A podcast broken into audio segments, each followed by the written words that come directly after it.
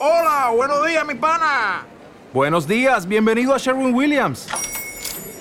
¡Ey! ¿Qué onda, compadre?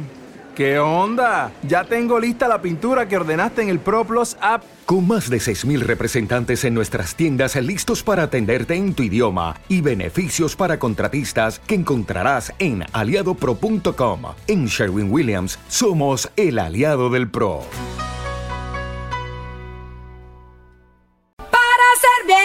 Amor hay que venir al sur. Aquí comienza Generación XY.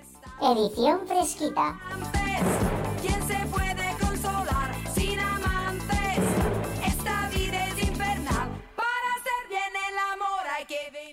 Muy buenos días, buenas tardes o buenas noches, mi nombre es José María García y como cada semana os doy la bienvenida a Generación XY, pero en esta ocasión os doy la bienvenida a la edición veraniega de nuestro podcast, es decir, a Generación XY edición fresquita, el programa que os acompañará durante estas largas y calurosas semanas de verano, en el cual repasaremos como siempre los mejores recuerdos nostálgicos de los 80 y de los 90, pero con un tono más relajado, más desenfadado y con una estructura de programa pues un poquito distinta a la que viene siendo habitual durante nuestras temporadas regulares. Permitidme que os cuente lo que vamos a hacer en las próximas semanas. Como ya hicimos el verano pasado, además de recuperar los mejores contenidos de nuestra segunda temporada, en este caso de programa, vamos a hacer algo distinto. Y es que el año pasado os pedíamos que entre todos eligiéramos a la mejor canción del verano de los 80 y de los 90. Pues bien, este verano lo que os vamos a pedir es que entre todos elijamos el mejor momento televisivo de los 80 y de los 90. Según vayan pasando las semanas y vaya avanzando el programa lo entenderéis,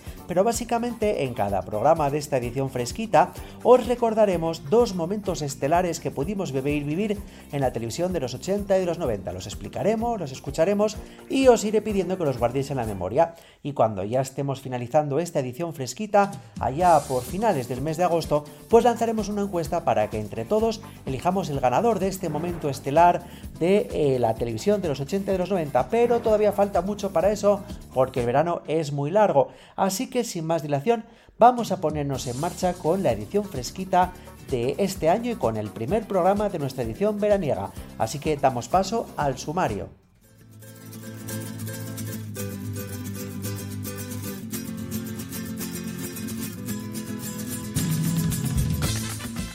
Arrancaremos el programa recordando a una película que triunfó en los 90 y sigue haciéndolo a día de hoy, Pretty Woman, y continuaremos recordando al primer late night show español que arrasó en la televisión. Esta noche cruzamos el Mississippi y entre recuerdo y recuerdo hablaremos de dos momentos históricos de la televisión. Concretamente hablaremos del Que te pego leche y el bribón de José María Ruiz Mateos y también recordaremos a Marta Sánchez en la Guerra del Golfo. Todo esto, por supuesto, amenizado con las mejores canciones del verano de los 80 y de los 90.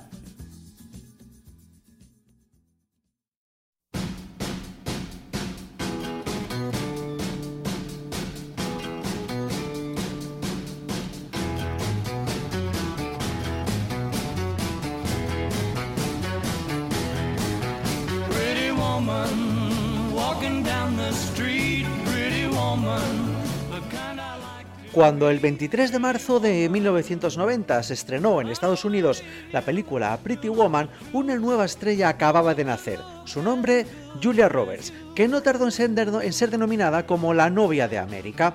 Sin embargo, en España hubo que esperar hasta el 10 de octubre para ver la historia de amor entre una prostituta y un millonario interpretado por Richard Gere. Este clásico del cine moderno no estuvo exento de problemas y mentiras. Para empezar, el póster de la película fue uno de los grandes engaños para que la promoción estuviera en boca de todos. Si os fijáis bien, el cuerpazo de Julia Roberts en el póster no era el suyo, sino el de una doble, Donna Sconning, al que añadieron la cabeza de la actriz y el pelo de Richard Gere, eh, que era canoso durante la película, se tiñó de negro azabache. Durante el rodaje de la película hubo un sinfín de contratiempos, veréis. Por ejemplo, Richard Gere declinó en varias ocasiones interpretar a Edward, por lo que Julia y el director Gary Marshall viajaron a Nueva York para convencerle. Julia Roberts estuvo hablando con su compañero durante gran parte de la noche y cuando el director les llamó por teléfono, la actriz le escribió en un post-it, por favor, di que sí, di que sí, y aceptó. Ojo, antes de que la pareja firmara el contrato, se contactó con Michelle Pfeiffer, Winona Ryder, Jennifer Connelly, Diane Lake, Kevin Klein para por la parte masculina, Denzel Washington, Daniel Day-Lewis, incluso con Sylvester Stallone para interpretar a los protagonistas de esta película. Para aportar el lujo necesario a la cinta, los productores se pusieron en contacto con, distintas marcas. La sorpresa llegó cuando Porsche y Ferrari se negaron a prestar sus coches para esta película, ya que no querían que sus marcas se vieran asociadas con la prostitución. Lotus Esprit se llevó el gordo porque tras el rodaje las ventas de este cochazo se multiplicaron. En la escena donde la pareja acude a la ópera, Julia Roberts luce un collar de diamantes y rubíes de la firma francesa Frel Joaillier, valorado en 250.000 dólares.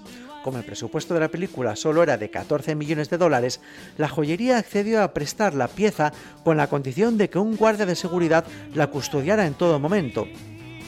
Precisamente esta película no se pudo rodar en el War Memorial Opera House de San Francisco, porque el edificio había quedado destruido en el terremoto del año 89. A Gary Marshall no le gustaba ningún otro edificio de la ciudad de Los Ángeles, pero la segunda unidad de rodaje encontró el lugar ideal para filmar esta escena tras grabar el exterior del Museo del Carnegie de la Historia Natural en Pittsburgh. La suite que Richard Gere tenía alquilada en el hotel Beverly Wilshire es en realidad un decorado, ya que la dirección de este hotel se negó a que las cámaras entraran a rodar para no molestar a sus clientes. Todavía a día de hoy el hotel sigue aprovechándose de la fama que le dio la película y cuenta alguna mentirijilla, veréis, y es que todavía, pues más de 30 años después de que se estrenara Pretty Woman, son muchos los curiosos que, eh, que día tras día van hasta el hotel preguntando cuál es la habitación, si la pueden ver, si se pueden alojar en ella, y siempre le dicen que está ocupada o, que se está renovando. Pero como os digo, este hotel se ha aprovechado durante muchísimos años de la fama de la película y sigue ofreciendo a día de hoy lo que llaman el pack Pretty Woman for a Day, que tiene un coste, pues bueno, mm, algo especial podríamos decir, ya que cuesta 300.000 dólares, 266.000 euros, y que es lo que ofrece el hotel Beverly Wilshire por esta discretita cantidad, pues algo tan sencillo como tres noches de hotel en una de las mejores habitaciones del Four Seasons Beverly Wilshire, 45.000 euros para gastar en las tiendas de lujo de Rodeo Drive y viajar en avión privado a San Francisco para disfrutar de la ópera, además de un Rolls Royce a disposición de los clientes en todo momento y cenas en varios restaurantes con estrella Michelin. Por cierto, hablando de las compras en Rodeo Drive, os cuento, queridos oyentes, que las escenas en las tiendas donde eh, Richard Gere gastaba tanto dinero comprándole ropa y joyas a Julia Roberts se rodaron en verdad en domingo, eh, mientras las tiendas estaban cerradas al público, ya que esta zona comercial de, de- Los Ángeles es una de las más concurridas y en el resto de días de la semana hubiera resultado prácticamente imposible poder rodar las escenas. Sí, señor. ¿Ve usted a esta joven? Sí. Dígame, ¿tiene en la tienda algo tan bonito como ella? Oh, sí. Digo, no. No, no, quiero decir que tenemos muchas cosas bonitas como ella, como ella quiera. Eso es lo que quería decir. Por eso, al verles entrar, he comprendido enseguida que ustedes lo que necesitamos precisamente... es que nos atienda un poco más de gente y le diré por qué. Vamos a gastar aquí una cantidad indecente de dinero. Y necesitamos mucha más gente haciéndonos la pelota porque eso es lo que nos gusta. Oh, permítame decirle que están en la tienda perfecta y en la ciudad perfecta para eso. Podemos proporcionarle todo lo que ve aquí. Prepárese a pasarlo bien. De Mary. Pat, Mary Kay, Mary Francis, Toba, vamos a que en género, Esto señoritas. es absolutamente divino. Disculpe, señor. eh, ¿A qué indecente cantidad de dinero se refería exactamente? ¿Algo irreverente o realmente escandaloso? Realmente escandaloso. ¿Cómo me gusta? Durante el rodaje de Pretty Woman hubo también algunos pequeños accidentes, veréis. En la célebre escena donde Julia Roberts se da un baño, los asistentes añadieron al agua tanto detergente para que se creara el efecto de burbujas que la cabellera pelirroja de la actriz se destiñó hasta que apareció su color de pelo natural. A altas horas de la madrugada se le tuvo que volver a teñir de emergencia nuevamente, según cuentan. En otra toma en la que Richard Gere tenía una pelea, se le rompió una corona de una de sus muelas, por lo que se ve al actor moviendo la lengua de un lado a otro en la escena para tratar de un poquito de tantear el daño sufrido. Creo que está de más decir que Pretty Woman se convirtió en un éxito mundial de taquilla. Con un presupuesto de 14 millones de dólares, al final se recaudaron 463 millones de dólares a nivel mundial. Y a pesar de esto, ni la pareja protagonista ni el director quisieron hacer una segunda parte. Sin embargo, bueno, como ya sabéis, eh, ambos actores volvieron a trabajar juntos en Novia la Fuga en el año 99. Pero bueno, de esa película ya hablará otro podcast o nosotros en, otro capítulo de Generación XY. Volviendo a hablar de Pretty Woman, veréis, Julia Roberts cobró 300 mil dólares por su papel, pero tras realizar toda la promoción obtuvo una segunda nominación al Oscar y se convirtió en la nueva gran estrella de Hollywood. De hecho, en 2003 fue la primera actriz de la historia en cobrar 25 millones de dólares por una película, en este caso por La sonrisa de la Mona Lisa. Por su parte, Richard Gere, por su participación en Pretty Woman, se embolsó la nada despreciable cantidad de 5 millones de dólares. Una de las cosas que poca gente sabe es que el guion original de Pretty Woman no tuvo absolutamente nada que ver con la película que finalmente vimos en el cine o en la televisión. De hecho, tenía distinto hasta el nombre, veréis. Inicialmente la película se iba a llamar 3000 y estos 3000 era la cantidad que iba a recibir Vivian por una semana de servicio. Estamos ante un guion oscuro, horrible, deprimente y con un guion muy fuerte, según parece ser. Y la verdad es que eh, a los que han dicho esto no les faltaba razón. Es que este primer guion tenía un cierre dramático y opuesto al de Pretty Woman. Resulta que el millonario arrojaba a Vivian fuera del coche, le tiraba el dinero encima y la dejaba abandonada en un callejón oscuro y mugriento. La muchacha acababa muriendo por una sobredosis de drogas. Y el protagonista masculino, Edward, era aún más abyecto. Era malhumorado, mal hablado, poco agraciado físicamente y con el hígado podrido a causa del alcohol. Nada que ver con el seductor que la admiraba embelesado mientras le daba un baño de espuma con los cascos puestos cantando Kiss de Prince. Touchstone Pictures, propiedad de Disney, adquirió el proyecto y el guion fue sometido a una intervención quirúrgica radical. Hubo hasta seis versiones diferentes del guion, cada una más edulcorada, más almibarada, si me permitís. Al guionista inicial se le apartó del proyecto y la guionista Bárbara Benedict fue quien dio el pulido definitivo. El resultado ahora sí era un cuento de hadas muy del gusto de la factoría Disney y también de Julia Roberts, que se mostró encantada con el papel que la lanzó finalmente al estrellato. Cuando el director Gary Marshall asumió la dirección de la película, ya disponía del nuevo guion final romántico y un título llamativo muy comercial, finalmente, Pretty Woman.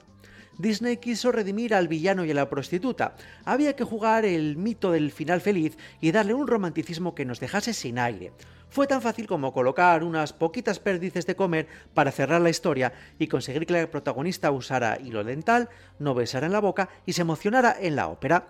La versión que llegó a las pantallas se había desprendido de la fealdad de la prostitución y de todos aquellos detalles hiperrealistas que el guionista original había observado en los suburbios californianos. En lugar del crack que inhalaba Vivian, el nuevo guion colocaba en sus manos un collar de diamantes y rubíes que destacaba mucho más en su bonita figura. Tengo que irme. Pero quiero que entiendas que te he escuchado. Es lo único de lo que soy capaz por ahora. Un gran paso por mi parte. Ya lo sé. Es una gran oferta para una chica como yo. Tú no te vas por eso. Oye, me hiciste una oferta fantástica. Y hace unos meses... Perfecto, pero ahora todo es distinto. Tú lo cambiaste y ya no puedes volverlo atrás. Quiero más. Ya sé lo que es querer más. Yo inventé ese concepto. La cuestión es cuánto más. Quiero el cuento de hadas. Relaciones imposibles.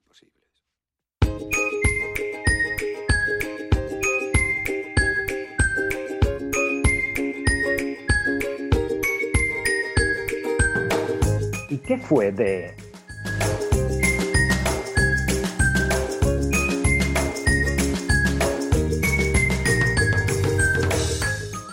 Y en el que fue de repasamos rápidamente la trayectoria de Julia Roberts, que llegó a su papel de Pretty Woman después de haberse llevado el Globo de Oro a la mejor actriz de reparto por Magnolias de Acero, además de ser nominada al Oscar también por esta película.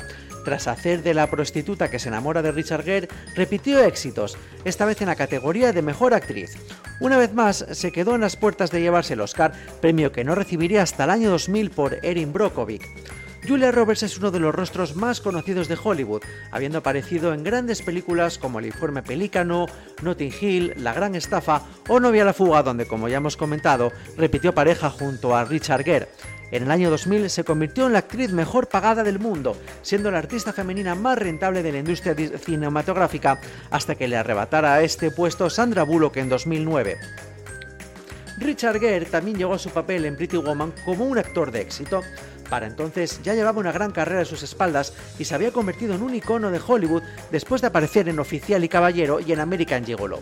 Con la cinta que estamos eh, celebrando en estos minutos en Generación XY, logró una nominación al Globo de Oro como mejor actor, aunque no consiguió llevárselo a casa, la verdad. Sí lo haría años más tarde gracias a Chicago ha tenido una dilatada carrera cinematográfica con éxitos como Chacal, que junto a Bruce Willis hizo que creara una gran polémica, la verdad, y también Novia la fuga, como ya hemos dicho con Julia Roberts. Otra película de su filmografía bastante memorable fue Las dos caras de la verdad, que lanzó al estrellato a Edward Norton.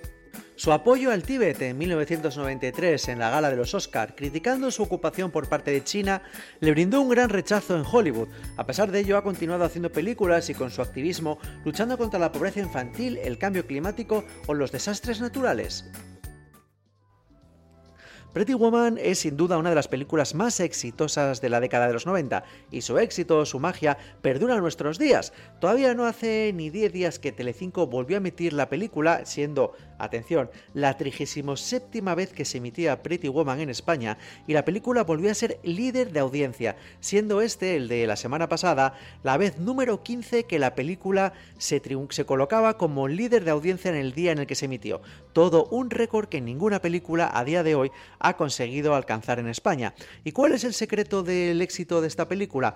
Pues la gente no se pone de acuerdo. Yo sinceramente creo que aparte de la fantástica actuación y naturalidad y, y, y con penetración entre Richard Gere y Julia Roberts, estamos ante una revisión moderna del cuento de la Cenicienta. Y eso siempre gusta y sobre todo a los espectadores les gusta, bueno, no, nos gustan los finales felices. Así que larga vida a Pretty Woman y quien no la haya visto, que seréis muy pocos, corred a verla porque seguro que paséis un rato muy entretenido.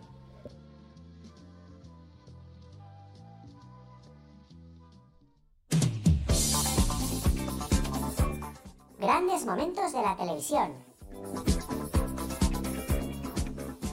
Pues ha llegado la hora de arrancar con esta nueva sección especial para el verano, los grandes momentos de la televisión. Y lo hacemos de manos de una de, la de, las figuras más controvertidas de la historia de los años 80 en España, José María Ruiz Mateos, que como muchos recordáis nos dio grandísimos momentos con sus enfrentamientos, entre otros con Miguel Boyer. Así que a continuación vamos a escuchar algunas de las perlas más destacadas de este bribón. Venga, venga aquí. Delincuente. ¡A la cárcel! A dar la ¡Que cara. no, usted la cara.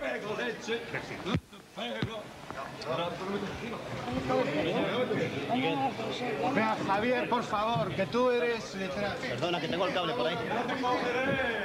Que no firmó el contrato con Isabel. Que nada, no señor. Que no lo vi. No firmó ningún ¡Oye! ¡Que te pego leche!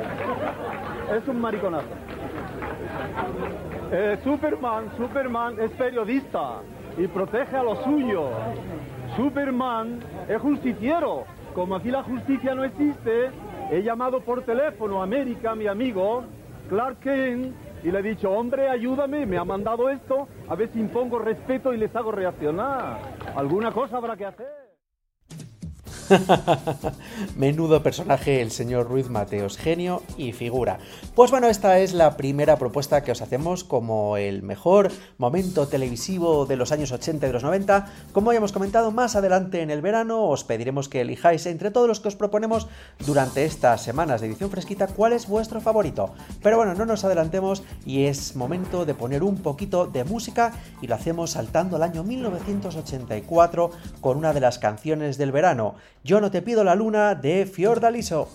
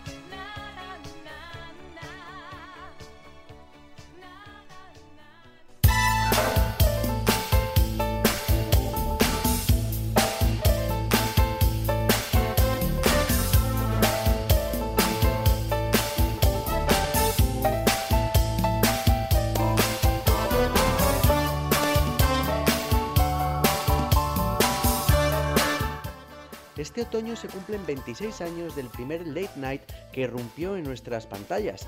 En 1995 llegaba a la parrilla televisiva Esta noche cruzamos el Mississippi, un formato novedoso en España, de nombre inaudito, del que todo el mundo acortó a su última palabra y que supuso todo un fenómeno social, objeto de análisis televisivo y padre de otros muchos programas que llegarían después. Desde principios de los 80, el público norteamericano estaba muy acostumbrado a programas como el Late Night de David Letterman o otros shows nocturnos presentados allí por Jay Leno o Conan O'Brien, a los que mostraban absoluta fidelidad, siempre viéndolos después de cenar. España, por aquel momento, no concebía un programa de televisión estrella que se emitiera después de medianoche. La gente decía qué tipo de programa se iba a poder emitir a esas horas en la televisión. Y de esta forma, todas las cadenas apostaban siempre por rellenar ese hueco con películas, debates o repeticiones de, de- programas anteriores. Fue entonces cuando Pepe Navarro, obsesionado con esta idea, decidió apostar por una franja horaria con la que nadie se atrevía, esa que estaba pues pasadas las 12 de la noche. Pepe Navarro asumió un doble cometido, el de director y presentador, y se embarcó casi a finales del 95 en Esta noche cruzamos el Mississippi, un programa cuyo título ya dejaba adivinar las aguas turbulentas por las que se iba a mover. Pepe venía curtido de trabajar en todas las cadenas de televisión en las que había ejercido como presentador de programas ma- matinales, presentador del telediario e incluso había llegado a ser imagen publicitaria de distintas marcas.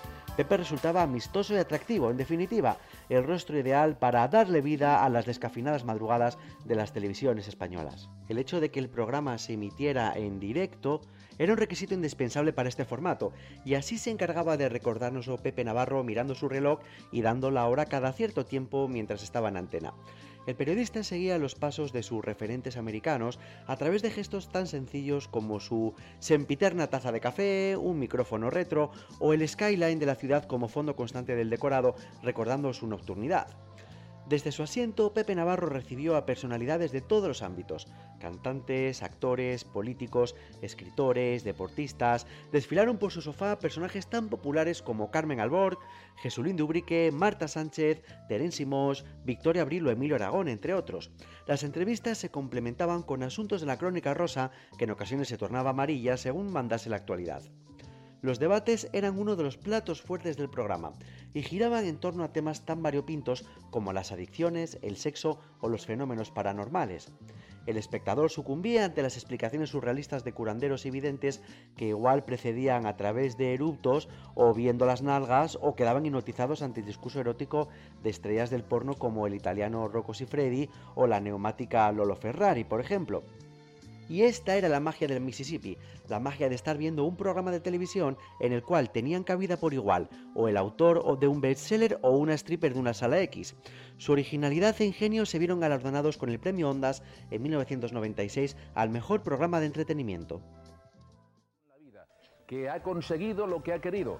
O por lo menos eso nos parece a nosotros. Una mujer que sigue al pie del cañón, que ha grabado un nuevo disco y que vamos a estrenarlo aquí, en parte, en exclusiva. Señoras y señores, un fuerte aplauso para un monstruo del mundo del espectáculo.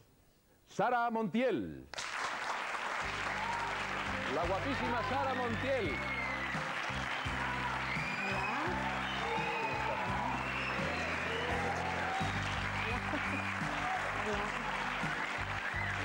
Sara. Buenas noches, Sara. Buenas noches. Eh, no sé, decirte que estás guapa pues un- es una obviedad, porque... ¿A- ¿A, ti quién te ha querido más, los hombres o las cámaras? Los hombres, Los hombres. sí. Por supuesto te habrá importado más que también los hombres que no que la cámara. Sin duda, el secreto del éxito del Mississippi se basó en un plantel de colaboradores, bueno, algunos ya eran asiduos desde programas anteriores con el presentador, con Pepe Navarro, que aportaban la nota de humor a través de sketches ya grabados, entrevistas a pie de calle o gags junto a algunos de los invitados del programa. Todos ellos eran actores que por aquel momento eran desconocidos y el Mississippi supuso un gran lanzamiento para todos ellos. Parodiando a la hija de María Teresa Campos, a Terelu, Pepe Navarro se sacó de la manga a un hijo llamado Pepelu, el cual aparecía siempre en mitad del plató para dar información tonta que no venía mucho a cuento e incordiar a su padre que siempre renegaba de él. Fue un personaje que duró solo unos meses en el Mississippi, ya que al año y medio de su debut, el actor que lo interpretaba, Carlos Iglesias, se marchó para protagonizar la exitosa serie Manos a la obra. Pepelu, Pepelu, ven un momento, que tengo una sorpresa para ti. Ven, quiero decirte algo muy importante. Ven, hijo mío. Mm, Has recapacitado y has tomado la decisión de jubilarte entonces, ¿no? Sería lo mejor que has hecho desde que te metiste en los boinas verdes y te echaron porque no tenían boina para ti. Está, sie- está siempre muy simpático. Muy bien, eh, mira, todavía no me jubilo, Pepelu, pero eh, ahora hablando algo más en serio, si se puede hablar contigo en serio, tengo que decirte algo que solo un padre puede decir. Quieren casarse contigo, hijo mío. Y me han pedido consentimiento. Para dar el contrapunto, cuando se abordaban temas de sexo, estaba Doña Reme, una mujer que sufría sofocos, sudores y disgustos ante cualquier cosa que atacara su moral. Era la nota cómica ante cualquier actor porno, siempre bajo un estricto guion que hacía incomodar al invitado de turno. También Florentino Fernández comenzó su andadura en el programa del Mississippi. Bajo un sencillo disfraz, logró popularidad con sus delirantes personajes de Crispin Klander y Lucas Grijander. Este último venía a ser una parodia exagerada del humorista chiquito de la calzada, que llegó incluso a interponer una demanda ante lo que consideraba un plagio descarado de sus frases y sus gestos. Florentino se convirtió años después en un rostro habitual de la pequeña pantalla y condujo, con menor éxito que Pepe Navarro, sus propios late nights. La Reme. Cuidadín, cuidadín. Dios mío. Cuidadín, cuidadín. Cuidadín, cuidadín. ¿Qué pasa, Lucas? Oye, A que te llamo para decirte que no tengo nada que decirte. Así me gusta que me tengas informado. Y me gustaría enseñarte la película de Antena Colmenagüe, pero ahora están en la publicidad, que lo sepas. ¿Quieres que te ponga los anuncios, torpedo? Venga, ponme a ver qué anuncios están poniendo en eh, Antena Gromenauer. Venga, vale, María, déjala ese guarrerita al Para cubrir eventos varios contrataron a Santiago Urrialde, un actor que encarnaba al personaje de Rambo, rozando siempre el histrionismo. Su momento culmen llegó cuando se encontró por fin de frente con su adorado Sylvester Stallone, que andaba entonces de promoción por España y cedió a fundirse en un emotivo abra- abrazo con Santiago. Dios mío, es un infierno eso, Pepe. Tengo miedo, Pepe, tengo miedo. Tengo miedo. Aquí está, Pepe, aquí está. Se está acercando cada vez más. Tengo miedo, tengo miedo. Ahí arriba, ahí arriba. Silvestre, otra vez. Por favor, Silvestre, una pregunta. Can you repeat with me? I can feel my legs. You and, you and me. I can feel my legs. I, yes, I- repeat with me. I'm afraid. I'm afraid. We're never afraid. Pero sin duda, si hubo una colaboradora del Mississippi que pasó a la historia, esa fue La Veneno.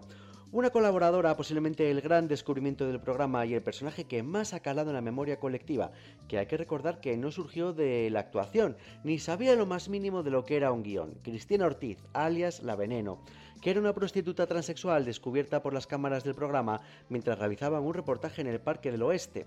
Su impacto entre la audiencia hizo que empezase a acudir semanalmente al programa para contar sus experiencias, impactando a la audiencia con un cuerpo escultural y una verborrea soez casi inédita en la televisión hasta entonces. ¿No me has dicho que era este? No veo. ¿Eres mío? Ah, sí, soy mío. Estoy medio ciega de ¿Quién este es? ojo. ¿Quién es? El conde Lequio. En la lista de los 10, el conde Lequio. Ahí está el conde Lequio. Vamos a ver el conde Lequio. ¿Qué pasa? ¿Os, habéis... ¿Os ha dado algo? Ahí está. ¿Y por qué el conde Lequio? Ay, porque tiene más visera que el pájaro loco. ¿Porque tiene qué? Más visera que el pájaro loco y la nariz una gallofa. Pero no, hombre, pero será porque te gusta por algo, ¿no? Porque la nariz me da morbo. A ti te gustan los hombres con narices. Porque dice que según tiene la nariz así tiene el fandango. Todos los personajes hicieron célebres varias coletillas que la gente incorporó a su lenguaje habitual y que en algunos casos llegan hasta el día de hoy. Yo creo que es posible que no haya mayor señal del triunfo de un programa cuando esto pasa, cuando la gente incorpora a su día a día frases que se utilizan en un programa de televisión. Y en el caso del Mississippi era bastante habitual escuchar a gente, a los críos, a los chavales, aquellas frases típicas de no siento las piernas o digo, o cualquiera de las frases de Lucas Grijander en referencia a su país, a Chiquitistán. De hecho, el programa, el Mississippi, comercializó un vídeo con los mejores momentos del programa, un disco con las canciones que sonaban durante el programa y hasta llegó a sacar a la venta un peculiar teléfono que daba señal bajo un cuidadín, cuidadín, cuidadín, cuidadín, en vez del clásico tono de llamada y un no puedo que daba eh, como señal de aviso cuando la línea comunicaba. En fin, todos hicieron su agosto personal mientras el programa estuvo en antena. La Veneno se lanzó de forma efímera al mundo de la canción, además de ser imagen de un disco recopilatorio, al igual que pasó con el personaje de Rambo, y Lucas Grijander escribió un libro a modo de diccionario con sus expresiones más variopintas, lo que se dice una fuente inagotable de merchandising. Una inefable Sonia Monroy ejerció entonces de inusual gogo tras una cortina que mostraba su silueta en cada salto a publicidad y el verano de 1996 tuvo su correspondiente hit gracias a la danza de los 40 limones, melodía repetitiva que hizo popular Juan Antonio Cas- Castillo, cantautor surrealista que se quitó la vida en diciembre del 96. En junio del 97 el programa llegó a su fin. Mantenía audiencias millonarias, pero las críticas se habían afilado tras el cambio del rumbo del formato, que empezó a dedicar muchísimo tiempo a la crónica negra, especialmente al juicio por el asesinato de los crímenes de Alcácer. Pepe Navarro fue sustituido por Javier Sardá en la franja del Late Night de Telecinco y Antena 3 decidió fichar al presentador cordobés para competir con la cadena amiga. Nació así el efímero La Sonrisa del Pelícano, un espacio casi clónico al Mississippi que fue cancelado de forma abrupta por la cadena de Fuencarral por vulnerar su código deontológico, si os acordáis. Sin embargo, el espíritu del primer late night español germinó. Esta noche cruzamos el Mississippi fue la semilla de un formato que, a pesar de que ahora mismo se encuentra desterrado de la televisión española, le ha dado grandes éxitos y que quitó el sueño a sus espectadores, la verdad, pero a cambio les dio conversación para la hora del almuerzo, ¿no creéis? Grandes momentos de la televisión. Y en grandes momentos de la televisión saltamos al año 1990 y lo hacemos de manos de Marta Sánchez y de un gran momento que nos regaló al viajar hasta Abu Dhabi en los Emiratos Árabes Unidos para apoyar a las tropas españolas que estaban participando en la guerra del Golfo en aquel momento, dándoles un concierto en un portaaviones. Un momento desde luego que muy pocas veces habíamos visto, si acaso nos recordaba a alguna actuación que en su momento dio Marilyn Monroe al ejército de los Estados Unidos y esto hace que sea algo que ha pasado a la historia y que permanezca en nuestra memoria. En grandes momentos de la televisión os dejamos a Marta Sánchez presentando su actuación en la Guerra del Golfo con Soldados del Amor. Bueno, ahora vamos a cantaros, chicos, una canción muy especial para este momento. No solamente la queremos dedicar a estos chicos españoles, sino yo creo que es una canción para todo el mundo que está aquí en el Golfo ahora mismo, para todos los barcos, para todos los soldados, para todos los marinos, para el del turbante, y se titula Soldados del Amor. Y esto es para nosotros como casi casi venir a cantaros un himno, porque yo creo que es casi como un himno escucharla un poquito y bueno, yo espero que os dé ánimos. Tranquilos, aquí no va a pasar nada, que eso lo pido yo, seguro. y, y quiero también decir algo para la gente que nos está viendo en la televisión en España, sobre todo para las madres, que son las que más sufren, ¿verdad? Sí. ¿Que se qué? ¿Qué ha dicho? Repite. Se coman el pollo tranquila. Espera, lo tiene que decir él para su madre.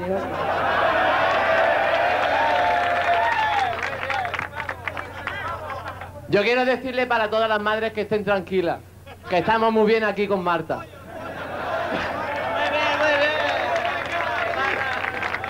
Y que se coman el pavo muy bien. Un beso para todas las madres. ¡Feliz Navidad a toda España!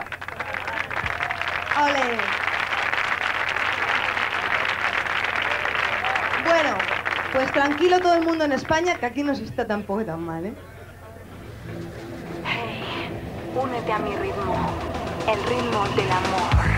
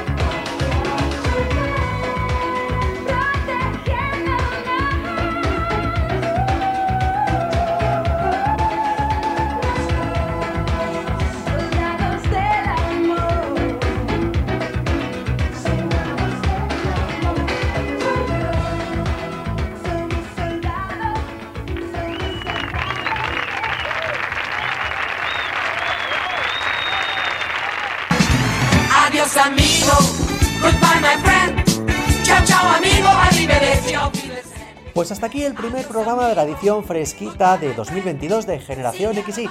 Esperamos de verdad que hayáis disfrutado del programa pues desde la playa, desde la montaña, descansando desde vuestra ciudad o bueno, si tenéis que estar trabajando todavía, pues esperamos haber acompañar, haberos acompañado un poquito en estas semanas tan calurosas. Nosotros ya nos ponemos a trabajar en el programa de la edición fresquita de la semana que viene, no sin antes recordaros que si queréis poneros en contacto con nosotros, no tenéis más que enviarnos un correo a generacionxypodcast.gmail.com o dejadnos un mensaje privado en nuestros perfiles de Facebook o Instagram.